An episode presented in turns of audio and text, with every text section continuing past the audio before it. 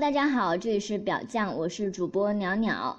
今天我请到两位嘉宾，一位是蔡聪聪聪，啊，聪聪，需 要我跟大家打招呼吗？好，那那个现场的两万多名观众朋友，还有这个我们荔枝 FM 面前的几百万观众朋友们，大家好，我是蔡聪。你真当我们是个很红的节目？谢谢谢谢。假装一下嘛。好的，那还有另外一位嘉宾叫做 Luke，请 Luke 跟大家打一下招呼。大家好，我是 Luke。嗯，对我们面前有乌泱乌泱的两万多名听众朋友。哦，我是不是要感谢 CCTV 啊？对，此处应有掌声啊。好的，就是呃，今天要跟那个 Luke 和蔡聪一起聊的话题呢，叫做慕残。呃，慕呢是爱慕的慕，残呢是残障者的残。呃，然后先请我们 Luke 跟大家稍微解释一下这个词是什么意思。哎，我插一嘴啊，慕不是羡慕的慕是吧？我一直以为是羡慕的慕呢，是吧？呃，也可以吧，也可以是羡慕的慕。对，其实是有的。一会儿我们先听 Luke 来介绍一下吧。好。哎，我发现我发现小鸟做了很多的功课啊，这真的是，可能从这个字的意思来说，真的是更倾向于一些爱慕的慕啊。嗯。因为很多人都在问我，有的时候聊起来说你羡慕我们什么，然后我就一脸茫然。呃，其实怎么说呢，这个群体是一个很小的群体吧。嗯。当我我可能是属于这个小群体里面的更小众，因为我是 D gay，啊，可能给大家解释一下吧，可以吗？哦，可以可以，请解释一下。对，你是 D and gay 是吧？哎，对对对，两者结合，OK，所以是小众之小众了。呃，那也就是说是木残群体里面的同志是吗？对。嗯。所以就更特殊一些吧。嗯，对，还真是。两个都是非常小众的人群，然后你还是里面的合并同类项。他那叫，嗯，对他那叫那个什么最最最哎是最小不是最大公约数是吧？好像我们两个人数学都不太好。哎，对，Look，我就很很想知道说，你刚才说有一些残障人呃问你就是。你羡慕我们什么呀？说说明他们其实对你们这个群体也是不太了解的，对吧？对，没错，还有很多的不了解，甚至有一些误区。嗯。但是我是很了解的，我必须要声明一下，是吧？对，我是一个小白，你是半个小白。没有啊，男帝我也了解，好吧，不要这个样子。好，那那你们分别说一下，你们对他有多了解，就是对这个群体有多了解。没有这个，刚刚才刚才 Luke 有说到说 D and gay，我觉得其实 D 这个词又又值得给大家就是分享一下。他他他他，据我所知啊，如果我说的不对，Luke 你那个及时指正。就是它好像来源于英文的那个单词叫 devotee，对不对？说是那个奉献者的意思，好好像是这么回事。然后后来就变成叫 D 了。嗯，没错，它的原原英文原文的确是那个 devotee，然后它是它的原意也是奉献者。嗯啊，但是在这个圈内呢，我们把它作为一个牧残者的一个定义。嗯，所以其实我也很好奇，就是它这个背后用这个英文词是不是有一定的原因在啊？就是在这个关系里面，牧残者他他的这种心理状态或者什么的，他为什么会选这个词？我不知道卢克你之前有了解过吗？或者有研究过没有？呃，其实 devote 这个词除了奉献以外，它在英文里面也有也有这个热衷的意思嘛。哦，所以你要是这么看的话，其实也也还算比较贴切这个词义吧。这个这个人群，他其实对于残障者是一种什么样的心态呢？到底是奉献还是爱慕？呃，怎么说呢？我觉得如果单纯的奉献的话，其实很多爱心人士在这个社会上也很多啊。嗯，我们也是不缺少的。那作为这种特殊群体来讲，我不得不承认，因为咱们在要是想了解这个话题的话，我们在这个搜索引擎里面其实也可以搜到一些相关的专业的知识，特别是咱们的这个呃某度里面就有很详尽的解释。但是我不敢苟同，它有一些可能解释的方法啊。嗯嗯嗯嗯。可以但是既然是作为一个特殊群体，我必须要谈到一个性方面的呃热热衷，所以说这个是其实是区别于普通的，就是爱心人士的一个很重要的一点，就是他可能会对呃对方有性方面的呃感觉。欲望。对。对，就是哎，这个因为我自己是残障人，但是说实话，我那个生活里面，因为我我我是一个盲人嘛，所以可能我也没有太接触过这个目残者，或者是有时候接触到了，可能我也不太能确定。我我其实挺好奇，就是嗯，作为目残者，是说只会对，比如说那个那个残肢啊，或者是残障者的那种形态啊，产生性的冲动，还是说？他他你你对其他人其实也会有，只是残障者会更加强烈一点。呃，怎么说呢？我觉得你这个问题倒是很很典型啊。其实，但是作为怎么说呢？这个群体来讲，我觉得其实每个人每个地也是不一样的。嗯。那就我个人而言呢，可能就是我不排除啊，我也不否认，我们可能会对就是所谓的 A 呀，就是我们的残障人士的一些。呃，不方便的地方有一些特殊的感觉，但是呃，我我是从我个人来讲，其实我还是比较倾向于一些精神方面的层次的东西，比如说这个人的品性，这个人的兴趣爱好等等，就是他实际上是一个综合的喜欢一个爱慕，而不，嗯，怎么说呢？就是举个一个比较简单的例子吧，就是有些人喜欢胖的一点的、瘦一点的，或有肌肉的，或者戴眼镜的，那我们可能就喜欢。稍微特殊一点点的，仅此而已。啊，我明白了，就是可能的确是喜欢。嗯嗯，明白了，就是就是可能你你你可能就是喜欢胖一点点的那种人，但是你你的选择条件不能是他就是只是他胖，肯定还有其他的很多这种投缘的地方，对吧？有感觉的地方是一个综合的。对对对对对。但是他应该还是跟呃就是戴眼镜或者胖瘦有一点不太一样。就是呃，为什么人们会专门用木残来标注一个群体的那种呃性偏好？呃，那那你知道这个词的来历吗？或者是为什么这个群体会在大众眼里面显得这么的特别？呃，其实，在大众眼里面，我们是基本上是被忽略掉的一个一个。群体而不是特别，嗯，但是其实追根溯源的话，这这两个词，一个是 devotee，还有一个是 amputee，这两个词呢，它其实，我我再解释一下那个 amputee 吧啊，a，就是所谓我们的残障人士那个，嗯，其实最早的在英文里面它是截肢者，嗯，啊，但是最后呃在我们这个小的圈子里面呢，就是把它理解为所有的残障人士都可以叫做 a。啊，是这么一个代号而已。那其实我在想，有可能这个是不是我们这个残障人士类型啊？它其实也是还是比较多的。这个蔡老师比较理了解啊。那这个可能在国外是不是这个截肢者啊，可能是比较在我们的这个感官上或者是外表上，可能是稍微明显一些。那么可能，所以用这个词来来代替，直到今天吧，可能是这么一个发展。过来，我个人感觉啊，是的，是的，就是其实这个我我我也我也我也之前就是有了解过，可能我我我我接触过的绝大多数木残者，他主要还是是出于这种就是与肢体障碍者之间的来往，然后可能他他就他就覆盖掉了其他的类型。为什么刚才我会问到这个问题呢？因为我在视障群体里面有有遇到过一些很有意思的案例，就是他他但是他自己可能。嗯，不会，就我们也探讨过，他自己也不知道自己算不算木残，就是他特别喜欢跟盲人在一起，然后他跟盲人在一起，可能他喜欢的是那种，就是他他他他觉得说跟盲人在一起更有安全感，然后他能够全心全意的去为这个盲人服务和奉献，但是他又不担心说这个盲人可能会离开他抛弃他，因为盲人对他有依赖，然后就享受这种控制与。这个叫什么？支配与被支配的这种关系。然后他讲这种这种关系只有盲人才能给他。然后我当时就在想，这是不是也算木残者的一种？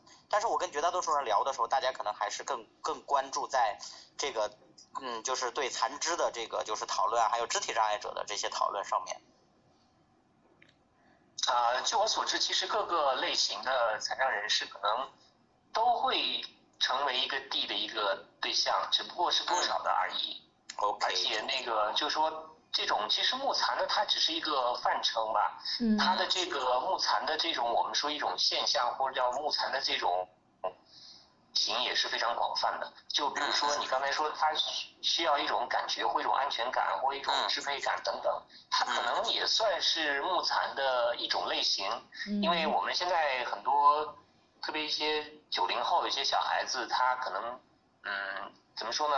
比如说，他愿意把自己陶醉于一个呃有一些残障人士的影片里面，或者有一些残障人士的一些呃那个作品，比如说这个小说里面陶醉里面，而不愿意在现实中找一个残障人士。所以，嗯嗯，你并不能说他就不慕残。所以说，其实类型也是非常广泛的吧。嗯。但是我还是那句话吧，就是可能从性的角度出发的话，它可能是一个比较敏感的一个指标。就是如果真的是有性冲动或性感觉的话，那我可以确定的说，它应该是一个 D 了。OK，明白了。起码可以说是一个比较正宗的 D 吧。嗯，就是他的这个谋点就主要是这个残障人是吧？哎，Look，就是可能会对很多人也问到，就说比如说那个木木残人士会不会喜欢上非残障人士？嗯，有可能会，但是就说还是那句话，就说我们的首选应该还是木残人士，毕竟还是很有感觉的嘛。嗯，我明白了。其实这个哦，当然了，这个我这个我们比方可能不太恰当哈，就是可能比如说你你你就喜欢呃对，比如说你是这个丝袜控，但可能就是他有丝袜你会更嗨，但是如果没有的话也也也也也还好，对吧？你自己是从什么时候开始，然后了解到自己有这样的一个偏好呢？呃，其实真正有这方面意识的话，非常的早。嗯。大概在我懂事的时候，我就对媒体上的，比如说电视上或者广播上，那个时候因为我们是八零后嘛，可能那个时候更更多的媒体是报纸啊、电视或者是收音机。我我记得从我懂事的时候起，我就对这些媒体上的残障人士特别有感觉。嗯。我记得我小的时候，那时候正好是那个全国号召学习张海迪的时候，那个时候可能人小，对性别没有什么太多的概念。嗯。但是就看到一个坐在轮椅上的一个人，然后就很很愿意再多看，这就是我的那个很小很小的那个懵懂的时候那个小小心灵的，就是那么一个感觉。嗯。你当时发现自己对这个事情有好感的时候。你有没有产生这种恐慌，或者是觉得自己变态啊什么的，或者是你有没有跟周围的人分享过这些经验？他们是怎么来看这件事儿的？呃，有的，那个的确是有的。当时因为我们那个时候也是，我还是要强调我所出生的那个年代啊，八零八零后，那个时候其实网络还不是像现在这么发达。我甚至有一度认为我是不是整个这个世界上唯一的这么样一个人。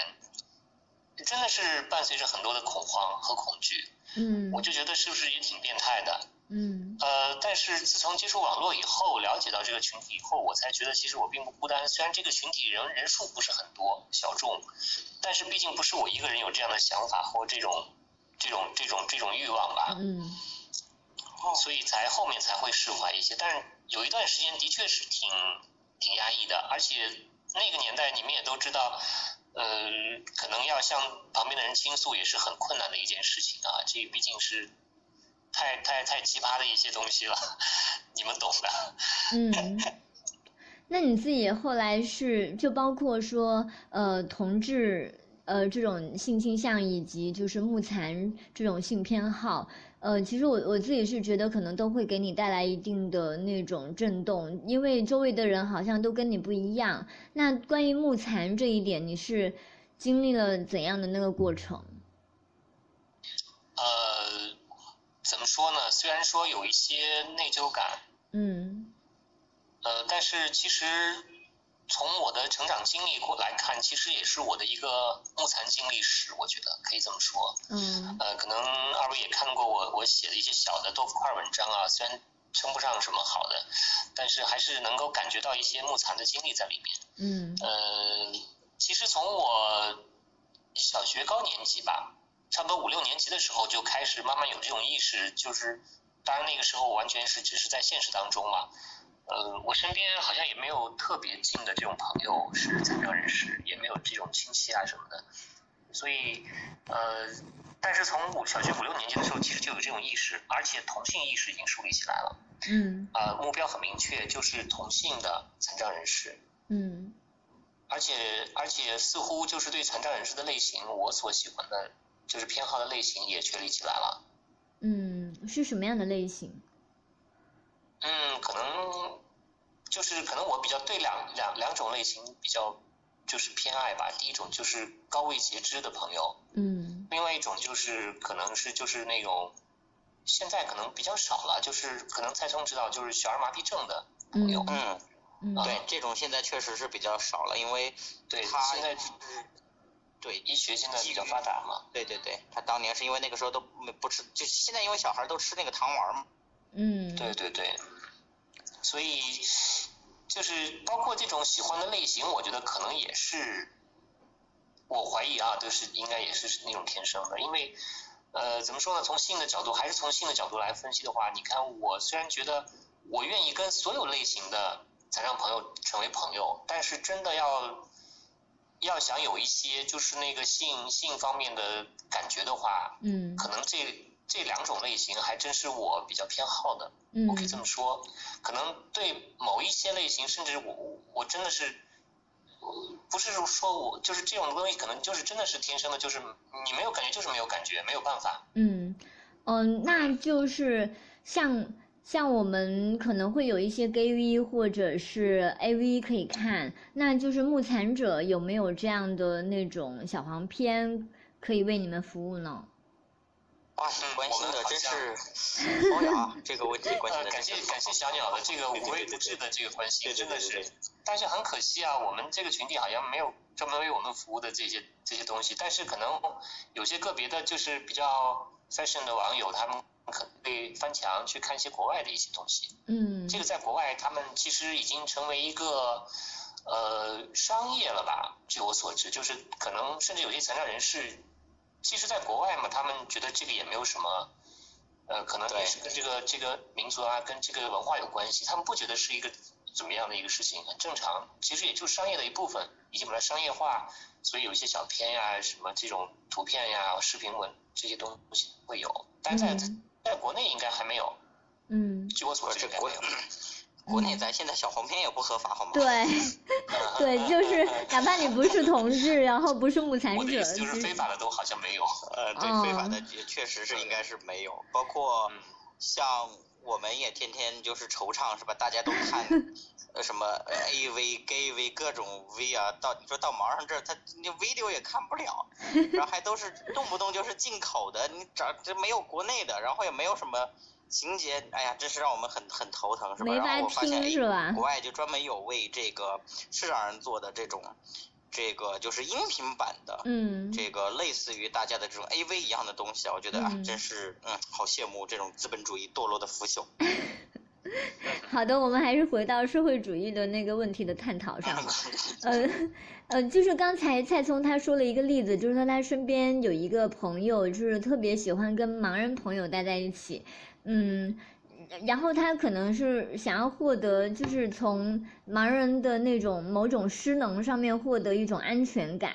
所以其实网上很多人对目残者的讨论也是有这样一方面的那个讨论，就是说是不是他们要从残障者的某种失能中获得一种自己心理上的补偿或者是平衡，呃，也就是所谓的安全感。那 Look 你自己的感觉是怎么样的？呃，我估计可能这种类型的人应该也有，但是就我个人而言呢，我觉得好像我倒。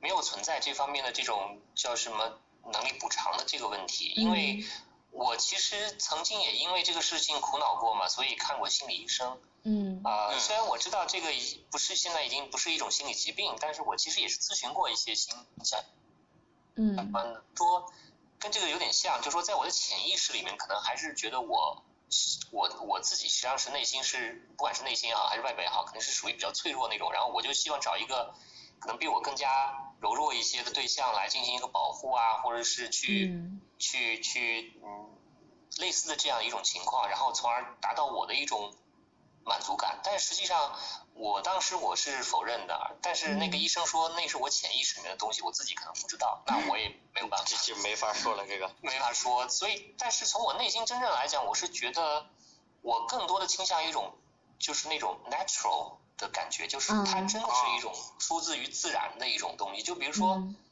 男的要是看到自己心仪的女生，他就会。不由自主的去去有那种感觉，嗯，当然不是说就是耍流氓之类的，我们不说那种不好的，就是从一种人性的角度来说，其实是很正常的一件事情。嗯，我更愿意从这个角度去分析 D，其实 D 也是，嗯，其实我我们要是 D 要是看到一些自己喜欢的类型，当然也会不由自主的会有一些感觉。嗯，那我觉得其实有的时候是不是探讨的过为理论化的东西呢，反而会。把一些东西，其实我们也许没有想那么多，但是反而呃非地的一些理论家把这些地的想法想的很多。对对，就比如说你刚才说呃自己其实是比较自然的那种想法，但是嗯，但是可能会被那位呃心理咨询师他解读成说你内心的脆弱。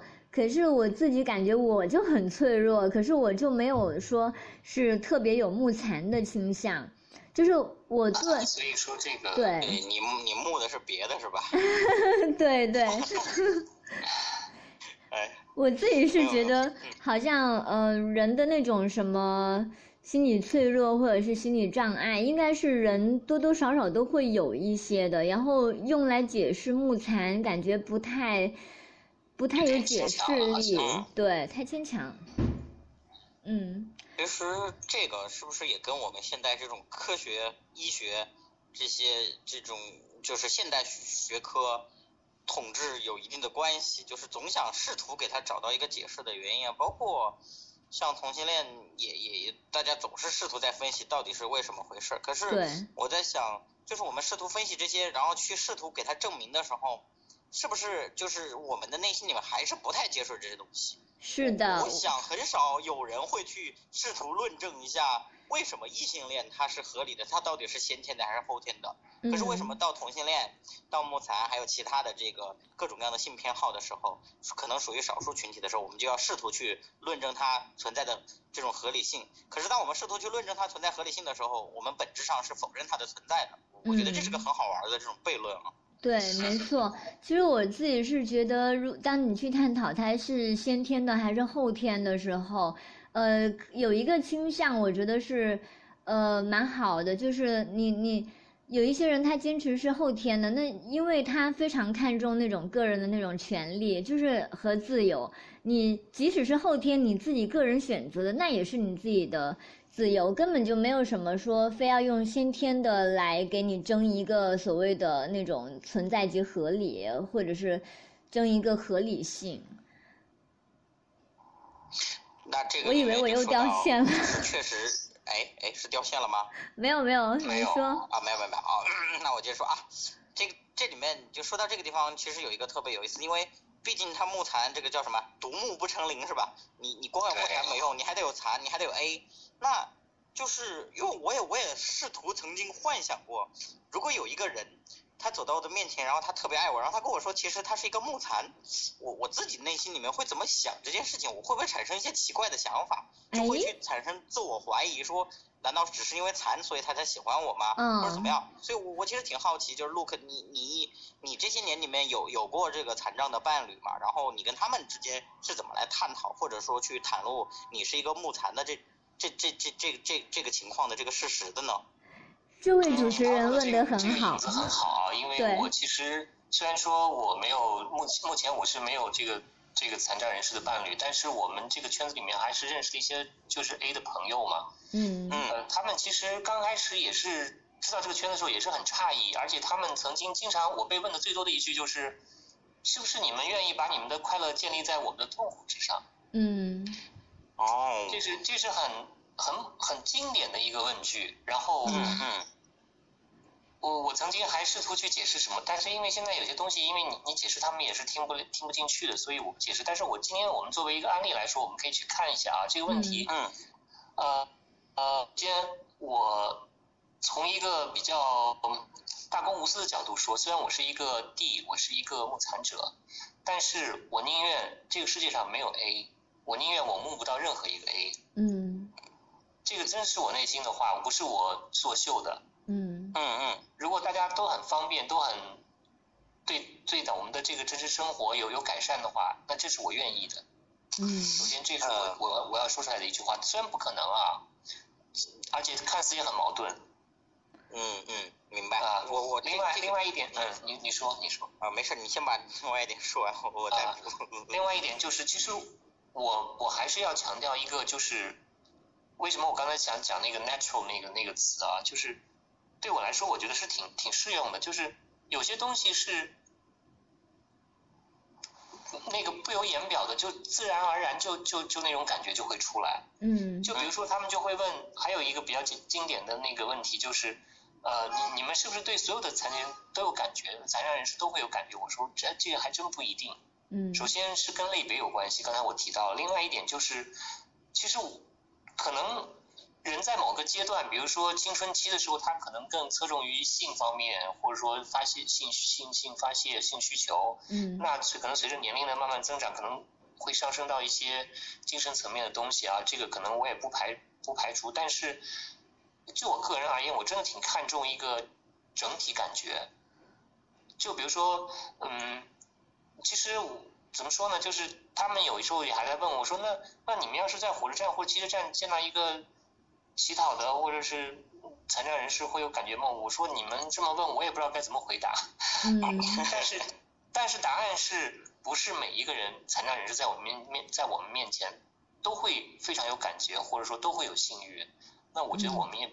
也不可能是那样的人，嗯，完全可以理解。就是其实这个叫什么呀？就是木残，它只是你整个所有性偏好或者是这种人的性的需求和表达其中的某一个某一个标签，它比较重要的标签。但是它并不能代表你的所有。可是我们现在习惯性的就是啊，你是个木残，哦，你是个 gay，哦，你是个拉拉，然后好像就把你这个人直接就打在了那个框架里面。这这。这就是去刻板化了嘛？这个我我突然又想到一个非常贴切的这个比喻啊，那个我想说就是比如说有一个有一个人他很喜欢这个戴眼镜的是吧？他觉得很那个眼镜控很很有感觉，但是他并不是说对所有戴眼镜的人他都会有有这种性冲动，对吧？对，或者是他是对眼镜有性冲动。呃，我不排除有有这种这种情况，但是毕竟还是少数嘛。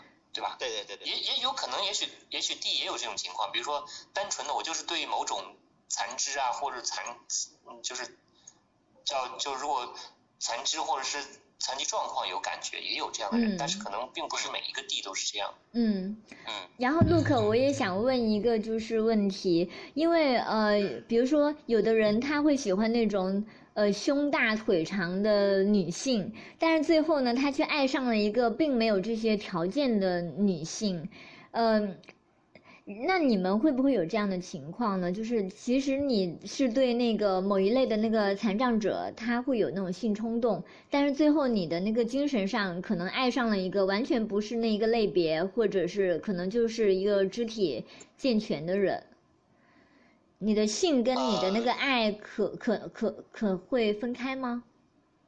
其实你这个问题也蛮好的，而且蛮有深度的啊。但是作为 D 这个群体来讲，我觉得，起码我目前来说，我还没有做好找一个健全人士作为伴侣的准备。嗯。因为我觉得可能从目前的角度，我还是期望有有一个就是残障人士作为伴侣。嗯，这是我的真心话，所以说，呃，我我可以把我的这个范围，就是这个，比如说木残的这种残障类型，我可能可以给它稍微放大一些，或者说不要那么苛求某一个小类，但是我我不可能把这个整个这个残障人士这个帽子都去掉，那那就不是 D 了。嗯嗯嗯，啊，是这个意思，是一个很重要的指标。对，它毕竟是一个重要的指标，就比如说有些人他喜欢嗯稍微胖一些的人，那他可能。有可能会找八十公斤的或者九十公斤，但是他真的不可能会找三四十公斤的。哎，对，四十公斤。我 举个例子啊，可能这个例子不太详但是就是可能这种大指标还是有，但是可能不会这么箍得这么紧。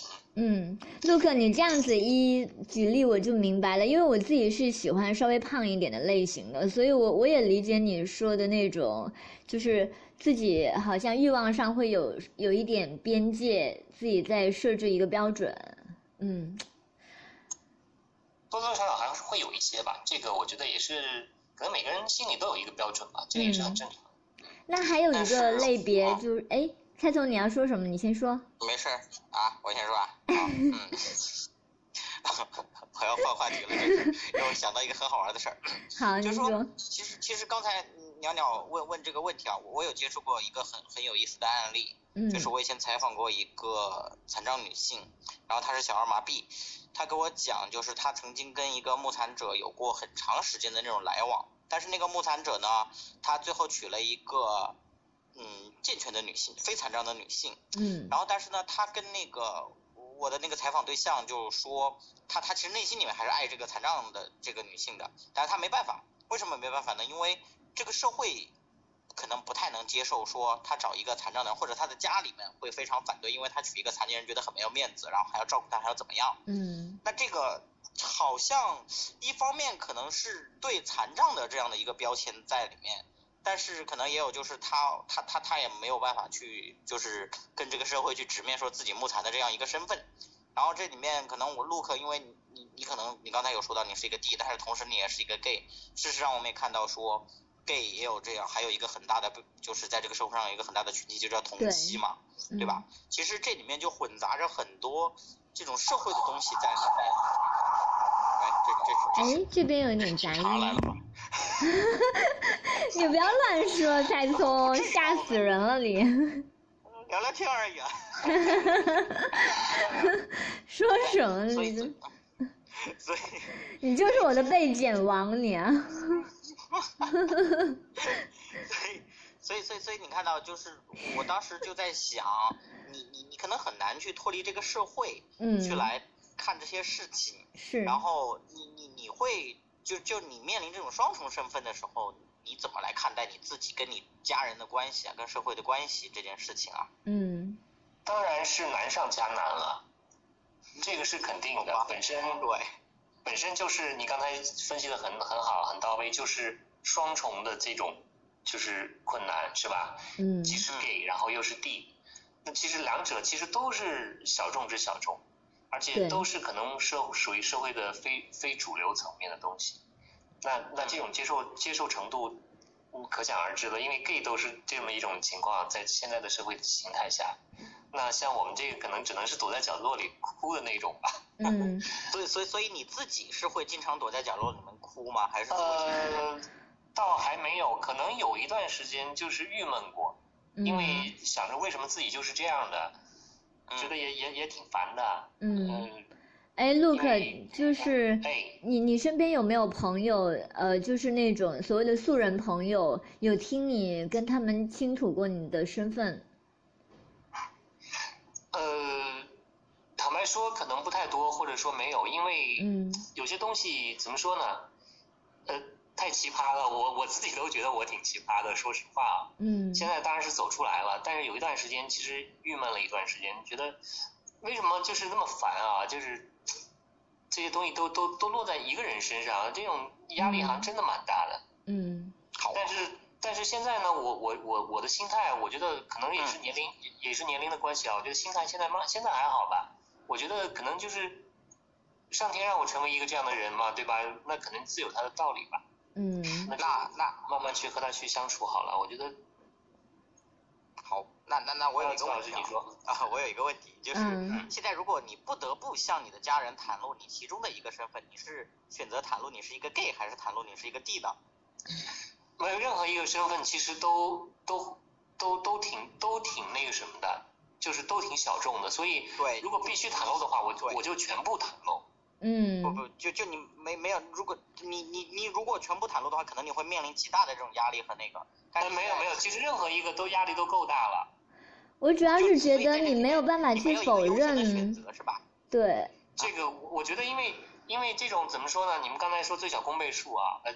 对，最大最公倍数啊，公倍数啊，对，它它本身就是一个叠加的，就是说，我我我是 gay 的同时，我又是一个 D，就说，嗯，我我不太可能喜欢上一个呃健全的男的，嗯。嗯，然后不太可能我我是绝对不可能喜欢上一个残障人士的女性，嗯。嗯，所以说你你让我去优先选择任何一个都没有意义，啊，对，是这样是这样，就是我我不是说让你优先去选择。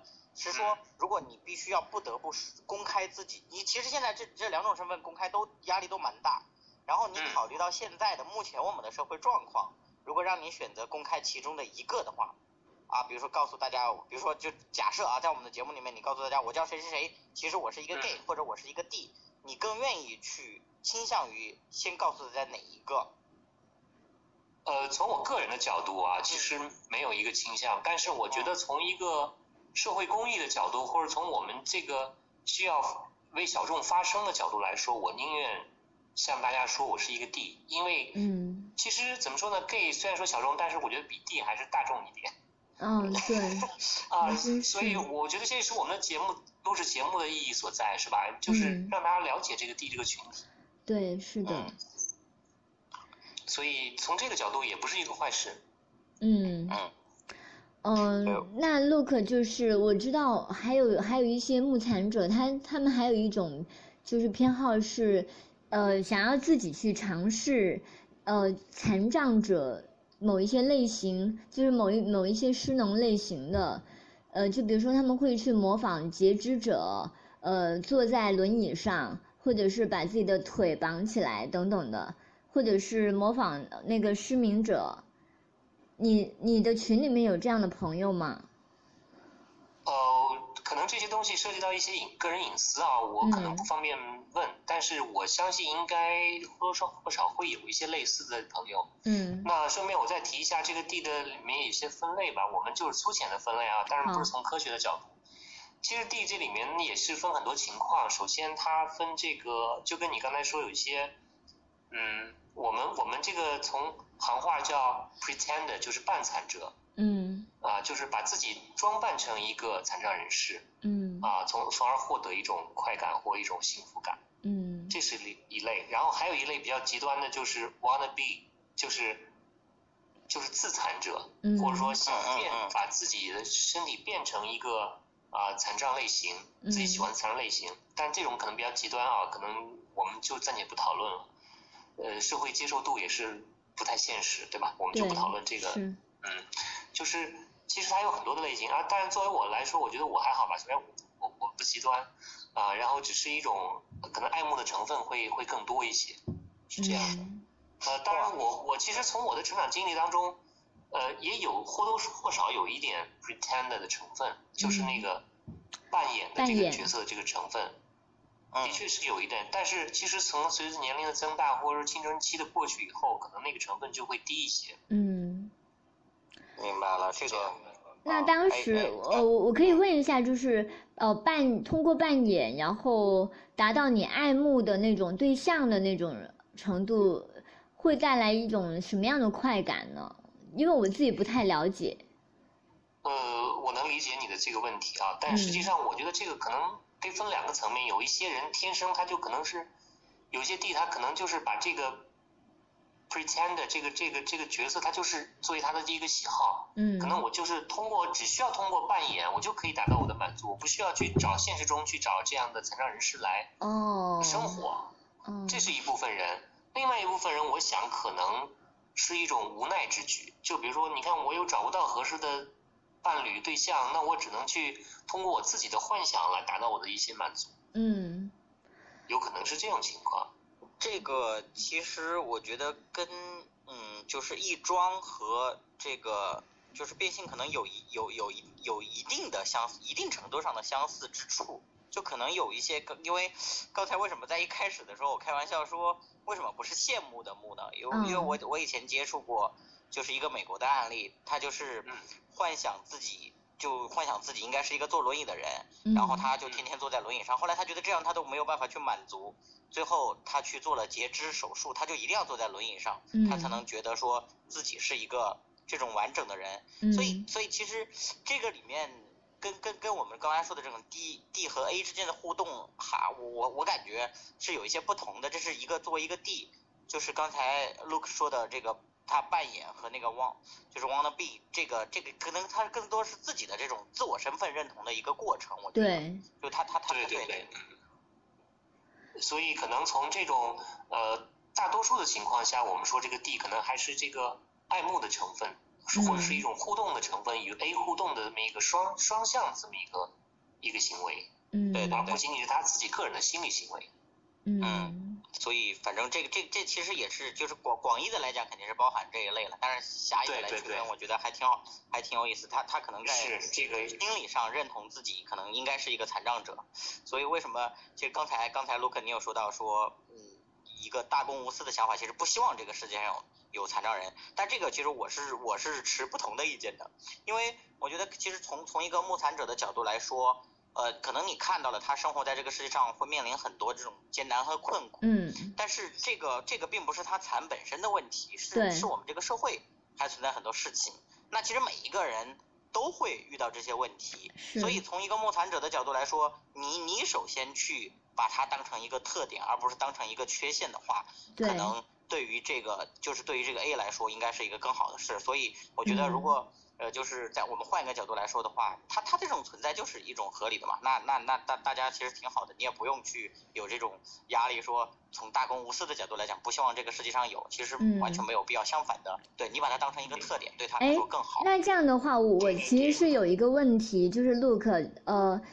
刚才那个蔡聪他也说了，就是说我们现在已经不叫残疾人，而叫残障者，因为就是这个残疾，它是呃强调这个病，就是病因病造成了某种那种肢体残残障啊之类的，但残障呢就强调这个环境。对他这种呃某某一类的那种失能或者是肢体上面的那种呃所谓的不不完整，然后造成了一些障碍，是环境对他的不适应，而不是他本身有什么问题。然后我就想问说，呃，目残者他其实是，呃，是对那种残障者他身上的本身的那种肢体上面的那种缺失有有性上面的那种。反应还是说对呃残障者本身跟这个社会之间的那种互动，然后呃造成了某些困境，也会也会关注这一类，然后这一类的那种困境也会引起他的一些呃什么爱慕啊，或者是性欲望呢？哦，你这个问题问的很深，但是很很细啊，我觉得其实值得探讨一下。嗯。呃。我觉得你说的这两种情况，从 D 的角度来说，可能都有，我不排除啊，因为，嗯，毕竟作为 D 来说，他是真的是会对一些，呃，就是外表就是差异性会有很大的兴趣，是吧？这个我不排，我不否认。呃，当然你说那个作为这个 A 的他自身在这个社会当中的这种环境的影响，对他产生的一些困境也好，怎么样也好，其实。这也是，也许真的是也是 D 的心理的呃所好的一部分。嗯。就比如说今天刚好我们蔡聪在这里，我觉得还是蛮好的啊。嗯。我以前遇到过一个小女孩，她是目盲的。嗯。啊。啊，她就非常开诚布公的说，就是我特别喜欢盲人的那种盲态。哦。他并不是说他喜欢盲人的就是这个看不见的眼睛啊什么，他倒不是。OK，明白。就是那种感觉，就是因为盲人要摸索着去拿一个东西，或者说，嗯呃，可能需要试探的去往前走，或者就是这种整个一个状态，好像他就很有一种感觉。嗯。所以我在想，是不是刚好就是小鸟刚才问到那两种状态，其实两两种两种情况，可能地里面都是存在。嗯。确实是应该是都存在的，因为你说。普通所谓的就是异性恋之间的这种爱呀、性的冲动啊，它它有多少是生理的成分，多少是心理的成分，这事情其实很难去区分，对吧？那那那那那其实木材也好，同志也好，都是一样的，真的是很难去区分。像像像我此前因为我我我这个接触的案例都比较奇怪，是吧？我曾经还接触过一个更神的这种，就是一一个一个一一群小伙伴，他们天天在一起干嘛？是一群那个肢体障碍的小伙伴，他们天天在一起干嘛呢？就研究怎么样在网上发自己的自拍照，然后从哪个角度能够拍的比较美？为什么呢？他们会探讨说怎么样去吸，他们是异性恋啊，他们会探讨说怎么样去吸引那些就是木残的小姑娘。所以你看，就是说。这个这里面有有这种，就是像 Look 这样的，他说到这种比较这种天性的，然后爱的这个成分，但里面也有这种恶的这种，就是就是利用的这种成分在。所以说，其实每一个群体都差不多了，就我们没有办法去分清，也也也也不用去说啊，比如说打上了这样一个标签，它好像就就彻底的就就那个样子了。我觉得这这这还真的挺有意思。嗯，可以想象这样一个的场景，就是。呃，当比如说在一个残障者的群体里面，然后突然间披露说，呃，这一个来给我们做义工的这样一个朋友，他是一个目残者，然后可能就会有残障者他自己心里面就会有种，嗯，恐慌或者是，呃，什么样的感觉？就像是你在一群人里面，突然间有一个人，他是呃说自己是一个同志，然后。然后那个跟他同姓的人就马上就紧张或者是戒备起来了，但是根本就没有必要，因为他就算是同志，他喜欢同性，他也未必就喜欢你，就像是他如果是异性，他也未必就喜欢所有的异性一样，对不对？但 是但是有时候你一说，就可能你事后身份的暴露，会导致大家会。推翻你或者怀疑你所有一切的动机和出发点，其实本来你没有什么，嗯，但是就大家就开始怀疑啊，你是不是为了这个接近我们残障人，为了骚扰我们才来的？就这种就其实就是一些不必要的误会啊。嗯，倒是。呃，这个呢，其实呃，我也可以多说两句啊。这个就是蔡老师说的，就最典型的就是一锅老鼠害一锅汤的理论。对对对。非常明显。为什么？你看我们不管咱们现在是搜索引擎也好，还是查各种资料也好。特别是民间的啊，不是官方的资料，其实很多我们残障人士对地的这个态度还是持一些排斥或者是不太好的感觉。为什么呢？这样，其实呃，刚才蔡老师也说了，其实有些东西，我觉得作为任何一个群体，它的素质都有良莠之分，是吧？嗯。就是嗯，哪怕这个地群体它再小，它也是有可能是呃自制力很好的，或者说很守道德的这么一帮人，也有一些比较龌龊的人。这个我我我我们必须得承认，对，这跟所有的人一样嘛，是这样的，对，所以说所以说，既然我们很难辨别他们的优劣的情况下，只能说是尽量的去注意一些东西，然后让一些就是更多不被别人发现的，不被大家所知道的，就是这样的。所以所以这个就是最难，这个其实往往个体的差异是最难控制的因素。哎呀，这其实跟我们这个做其残障倡导也是一样的嘛，就是你你你可能干某件事情，他不会觉得你这个人怎么样，他会说啊，你们盲人怎么都这样，对对对，就是。女女性也一样啊，你们女人都这样，其实。哎，但是我我是觉得说，呃，哪怕是都是好像看起来是呃在权力上面是比较边缘的，可是还是有不一样的地方。因为残障者主张自己的权益的时候，大家都很能理解，说对呀，呃，他就是应该有就业的权利，他应该跟我们一样可以上学，然后享受那种呃普通人的那种生活。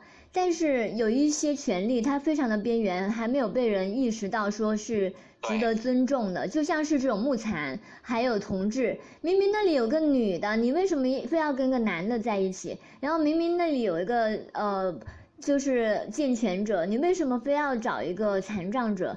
就是这一类，就还没有进入人们对权利的这个了解的视野，所以其实也有不一样的地方。个个体的这种。选择的自由啊，还有就是对个人的这种尊重啊，可能反正我我自己通常，因为我我其实啊，我我自己生活在我们这个社会里面三十几年，然后好多思想都是被主流社会给建构起来的，有时候我自己会不自主的，就是会流露出这些就是下意识里面的这种潜意识被建构起来的东西。就我现在比较警醒，一般我我我自己判断的标准是这样，就是第一。就是双方，或者说这在这件事情发生里面，大家是不是自愿的？也不是说双方，因为很多事情呢，是不是自愿的？然后第二是是不是这种就是没有不会带来伤害的？可能我自己就是我我我是不太赞同，就是是自自由的层面，就是到连自己的生命自己都给处分这种程度。所以可能我认为的一个底线就是，是不是没有给在这在这一群关系里面没有给彼此带来这种伤害。然后可能还有一个就是，那在现阶段来说，你是不是就是它是一个私密的情况，对吧？可能别人是不能接受，但是反正那那那我们就也不去就是让彼此去干涉彼此跟其他人的生活嘛，我们我们过自己的日子就好了。可能是我现阶段想到的，就是能判断这些事情。如果我发现哎，他们都是自愿的，然后也没有伤害，然后他们过自己的生活也没有干涉到别人，那我有什么资格？去对别人做这种道德上的评判，或者认为他们有问题，认为他们不好。对你说的很关键的一点就是说，呃，他呃有一些是要主张他的权利，可是另外一方面呢，又要限制他的那个权利，因为就是不是所有人对其他人的生活都有那个权利去干涉和评判的。嗯，对。对，没错，没错。好，那今天真的非常高兴跟你们聊这么多哎，我觉得其实，呃，Look，我要跟你坦白，其实我因为工作太忙，我根本就没有做很多的功课，但是今天你就给我这个小白补了很多关于就是包包括什么 D 呀 A 呀这一类的目残者的那种基本信息，嗯，然后还有蔡聪也是一个非常好的主持人，以后我们可以，我可以再邀请你跟我一起主持。这菜鸟组合的确是绝配呀！好吧，其实有时候实在是忍不住，因为这个话题我自己比较好奇，然后老是喧宾夺主。嗯，没有没有，你就是很多问题都很好，问的很好。没有，但是但是反正不管怎么样吧，我就是希望说大家，哎呀，不有有有有有时候我就觉得，哎呀，我们这个社会真的很很有意思。大家在在看待这些各种事物的时候，只要跟我们。不一样，嗯，然后就就特别容易把人家打入到这种变态里面去，对吧？可能现在我们我们有有时候也在倡导说不要叫变态，可能叫非常态，可能有些以前我们叫什么性性癖，叫什么，但是现在都是是其实每个人都是各有各自有各自的性的这种偏好，嗯，哎，不知道这一天是吧？这个能够彻底的尊重这种自由的这种 自由选择的这种一天什么时候才能到来？